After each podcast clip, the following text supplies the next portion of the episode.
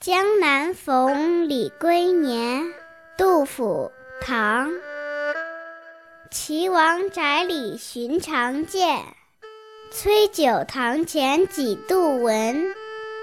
正是江南好风景，落花时节又逢君。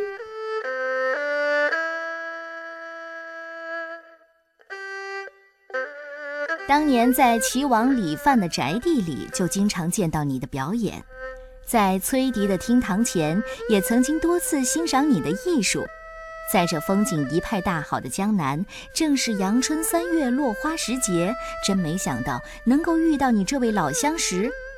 社会不太平啊，连宫廷的歌唱家李龟年也流落四方了。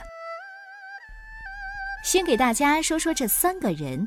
李龟年、齐王和崔九。李龟年是唐朝开元、天宝年间的著名乐师，歌唱的特别好。因为皇帝唐玄宗喜欢他的歌，在那个时候他可是大明星。安史之乱之后呢，李龟年流落到江南，以卖艺为生。而这齐王说的是唐玄宗李隆基的弟弟，叫李范，爱学习。还欣赏有才华的人，自己本身也精通音乐。而崔九，本名叫崔迪，在兄弟中排名第九，是中书令崔实的弟弟，和唐玄宗又是好朋友。所以你说这李龟年怎么那么幸运啊？和皇帝交了朋友，和王维、杜甫也是朋友。杜甫给他写《江南逢李龟年》，王维给他写《江上赠李龟年》。这两首现在可都是绝唱呢。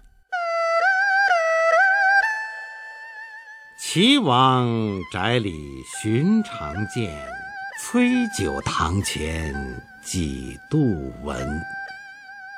正是江南好风景，落花时节又逢君。